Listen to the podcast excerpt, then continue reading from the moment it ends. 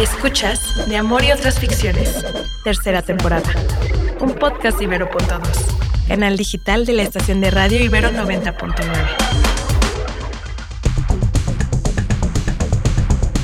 De Amor y otras ficciones es un proyecto del programa de género e inclusión Ibero, en conjunto con Ibero.2. Hola, hola, ¿cómo están? Les saluda Noemí, filósofa y feminista, doctoranda de Filos, colaboradora en el programa de género e inclusión Ibero y muy feliz docente. Hola, aquí los saluda Esteban, editor, literato y también muy feliz colaborador del programa de género de la Ibero. Y esta ocasión nos acompaña Marcela Talamantes, directora de incidencia y académica de tiempo completo en la Ibero. Hola, ¿qué tal? Mucho gusto. Muchas gracias por acompañarnos, Marcela. En esta ocasión nos vamos a reunir para reflexionar acerca de todos estos daños emocionales, físicos, psicológicos, sexuales y también institucionales que en muchos casos se venden como amor, como una manera también de cuidado social, pero realmente terminan siendo telarañas en las que en ocasiones muchas mujeres no salen vivas o salen con daños muy fuertes o salen con condenas. Entonces pondremos ahora en la mesa estos, estos roles entre la violencia, la criminalidad, las mujeres, las normas.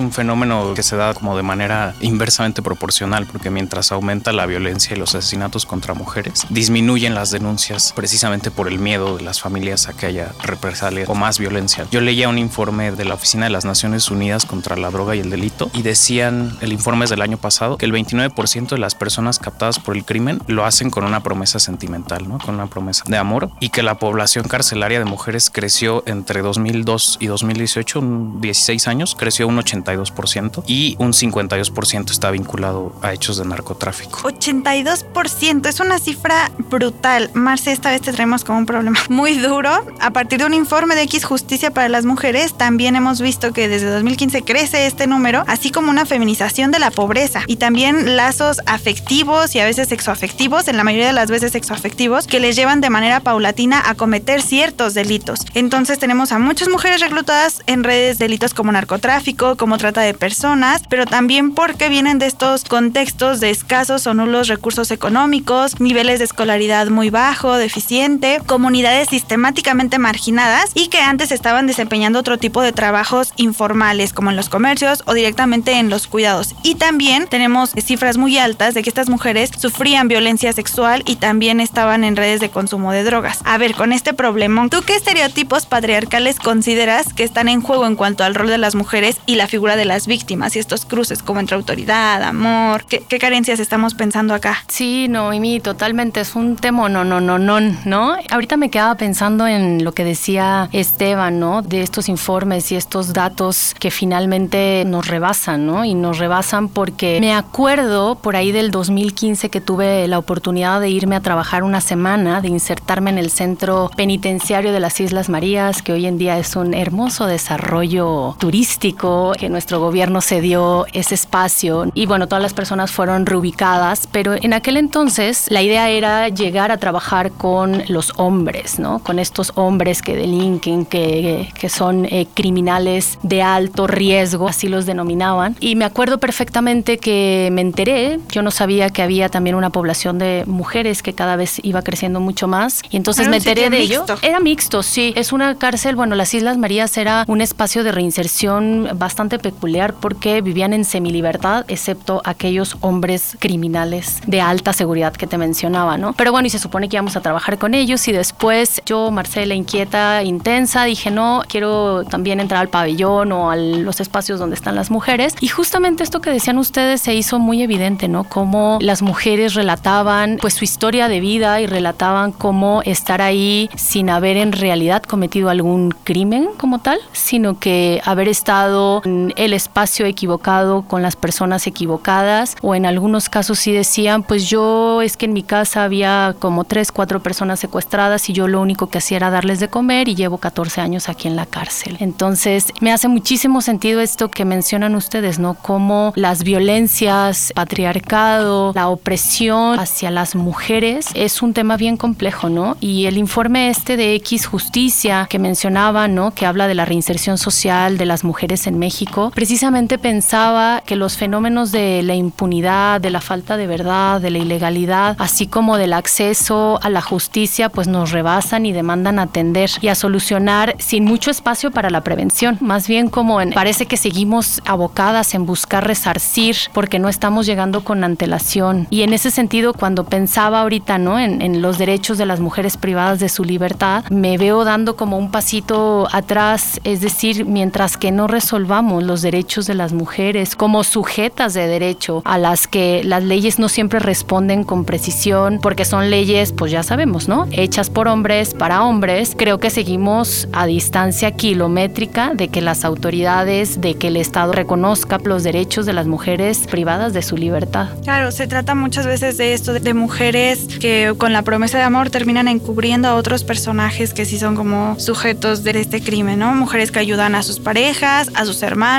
también muchas historias de mujeres que ayudan a sus propios padres eh, en el transporte o venta de sustancias ilícitas que transportan de lugares a lugares. Sí, que finalmente está esto que ya hemos hecho un concepto, ¿no? La narcocultura ha sabido prometer proyectos de vida atractivos para muchas juventudes, ¿no? Para muchas mujeres. Esta cultura del consumo, del poseer, del ser, desde el tener, en un contexto desalentador, de no acceso, de no oportunidades, de recrudecimiento de la marginalidad, de condiciones de movilidad social nulas, de trabajos precarios, que la apuesta ante estos amores, ante estos hombres que encuentran en la criminalidad, en el narco, en el trayecto ir, venir de drogas y demás temas pues ilícitos, hace que muchas veces las personas, pero sobre todo las mujeres, este, romanticen esta vida criminal. Porque lo que logramos y solemos escuchar es que tienen poco o nada que perder ante una como, no sé, desolación, como ante una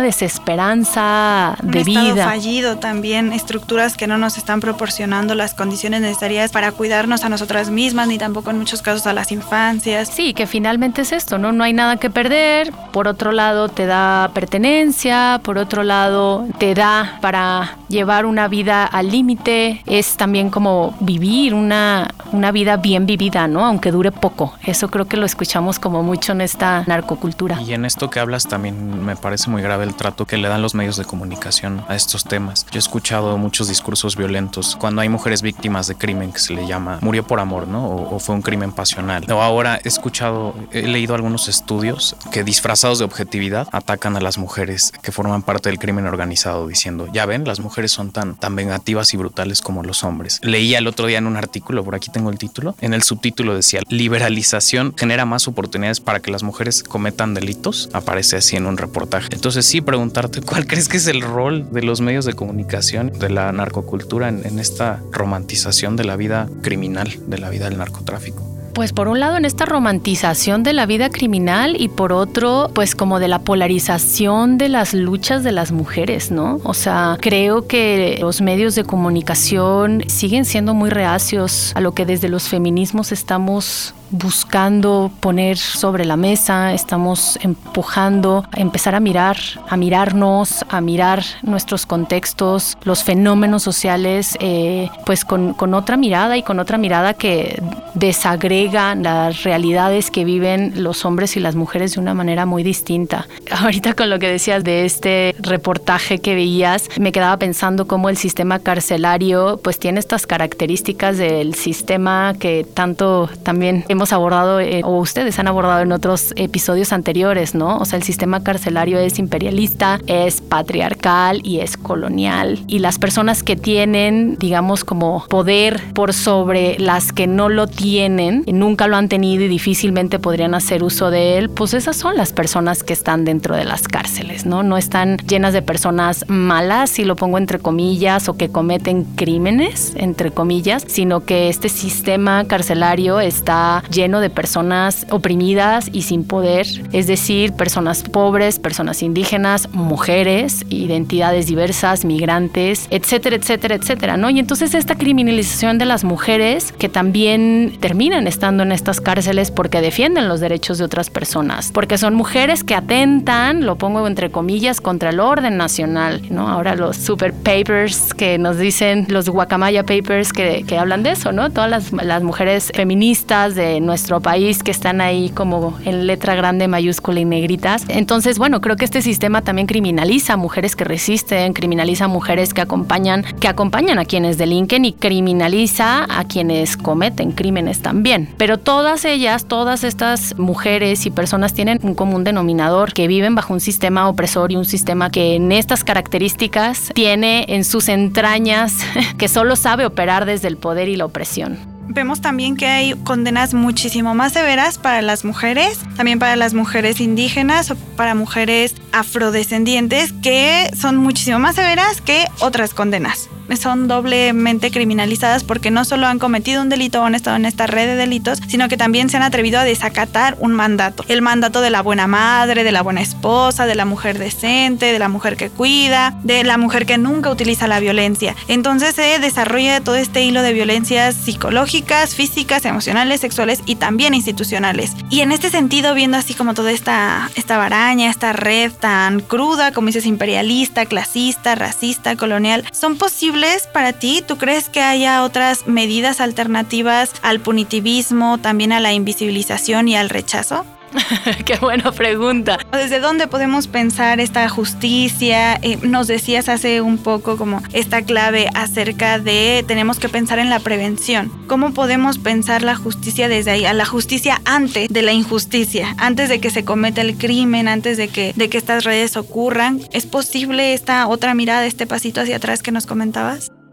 Creo que sí, que finalmente tendríamos que estar como posicionadas en la prevención porque sabemos que el acceso a la justicia y a la verdad en México es un asunto pues totalmente irreal, ¿no? Ilusorio. La brecha entre las ciudadanías y las instituciones de acceso a la justicia es pues no existe, no existe ese puente. Hay un vacío federal, hay un vacío estatal, local, que no hay espacio para la denuncia, no hay espacio, ¿no? Y eso lo decía hace ratito Esteban, ¿no? Disminuyen las denuncias. Pues claro que van a disminuir las denuncias este, si no hay una atención, si no hay una reparación de daños, si no hay una justicia restaurativa de una situación de violencia, ¿no? O de, injusticia, ¿no? No se abren carpetas de investigación y ahí es lo que tú decías, Noemí, creo, de la feminización de, de la pobreza, ¿no? Hay diferentes niveles de pobreza entre hombres y mujeres, sí, por supuesto. Y eso solo lo podemos saber si incorporamos, digamos, ese análisis desde la perspectiva de género y entendemos eh, que la pobreza o que cuando hablamos de la feminización de la pobreza es tener en cuenta la diferencia entre la brecha, que hay una sobrerepresentación o una representación excesiva de mujeres, ¿no? Y que es justamente por lo que decías, por el lugar que nos han hecho ocupar, por la forma en que se ha dividido, digamos, como el lugar que ocupamos las mujeres y el lugar que ocupan los hombres en la vida pública, ¿no? Y entonces esta, esta feminización en realidad es una visión de la pobreza como proceso, pero también como estado de vida. Creo que ante ese escenario nos queda la prevención, nos queda escuchar cómo desde los feminismos hablamos de tejer redes y de accionar desde otros lugares que no sea el poder, desde otros lugares que no sean pues estas estructuras tan jerárquicas eh, y que además pues enfatizan pues justamente estas desventajas en las que en las que se, se ven las mujeres pues al romantizar y al seguir creyendo en sus parejas, que sus parejas las van a salvar, ¿no? Que sus parejas les van a dar un sentido de vida, que sus parejas eh, son quienes de una u otra forma ellas, o son de donde ellas dependen, digamos, para hacer o hacer algo en sus vidas. Sí, como bien nos has dicho, es importante dar un paso atrás, ¿no? No estamos hablando únicamente de los derechos de las mujeres eh, en cárcel, sino de las mujeres en general. Y sí, a nuestros ministros les hace mucha falta perspectiva de género. Hay acuerdos de validez internacional que no se aplican en estos casos especiales. Entonces sí, dar, dar un paso atrás. Sí, y también contemplar estos problemas que nos has dicho, a ver cómo podemos fortalecer estas redes de apoyo social, buscar una solución social, porque se trata de eso, ¿no? De que el Estado también se haga cargo de estas condiciones mejores para vivir libres de violencia. Pensar en políticas que sean amorosas, que sí que pongan a la otra en el centro, para no ser encarcelada marcadas por el mito del amor romántico y por una estructura social profundamente violenta. Atender también esta cuestión de, de la empleabilidad, de los sueldos justos, de romper con ese miedo a relacionarse, igual una vez que han sido liberadas como de esta condena, bueno, a ver qué, qué redes de atención médica, psicológica tenemos, capacitaciones laborales, también como prevención la capacitación laboral, programas educativos con perspectiva feminista que sea capaz de fortalecer estas redes que necesitamos. Marcela, muchísimas gracias por acompañarnos en esta ocasión. Fue una gran alegría tenerte acá, que nos hayas brindado todas estas claves, te lo agradecemos mucho y nos despedimos dejando esta invitación a que ya basta de estos vatos abusivos, de, también del Estado abusivo, de instituciones y es momento de que procuren justicia, de que la comunicación social patriarcal que fomenta la idea de este salvador, de este amor que todo lo puede y del sacrificio de la pareja,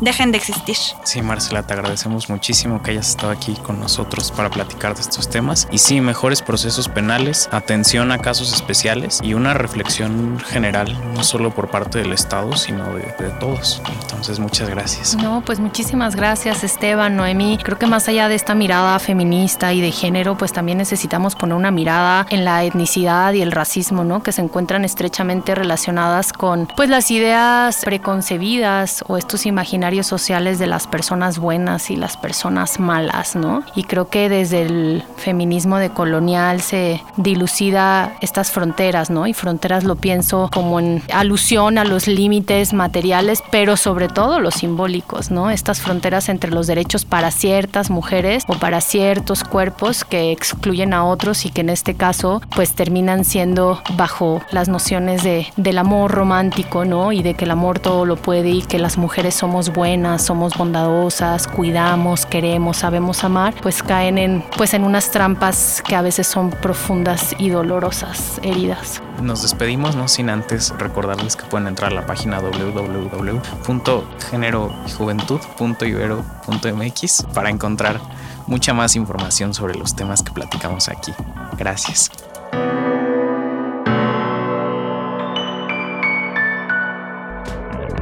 Escuchaste De Amor y otras ficciones. Tercera temporada. Disponible en plataformas de audio y en el sitio ibero99.fm. Incluso el término polifidelidad para referirse a las personas que acuerdan no integrar más sujetos en esta relación. Es algo que hemos estado analizando en los últimos años, en las últimas décadas, es porque también está relacionada con un sistema sociopolítico y económico que sostenemos. De Amor y otras ficciones es un proyecto del programa de género e inclusión Ibero, en conjunto con Ibero.2. ¿Cómo están? Les saluda Noemí, filósofa y feminista, feliz colaboradora en el programa de género de la Ibero. Hola, aquí Esteban Romero, literato siempre en formación, editor. Escucha De Amor y otras ficciones. Tercera temporada.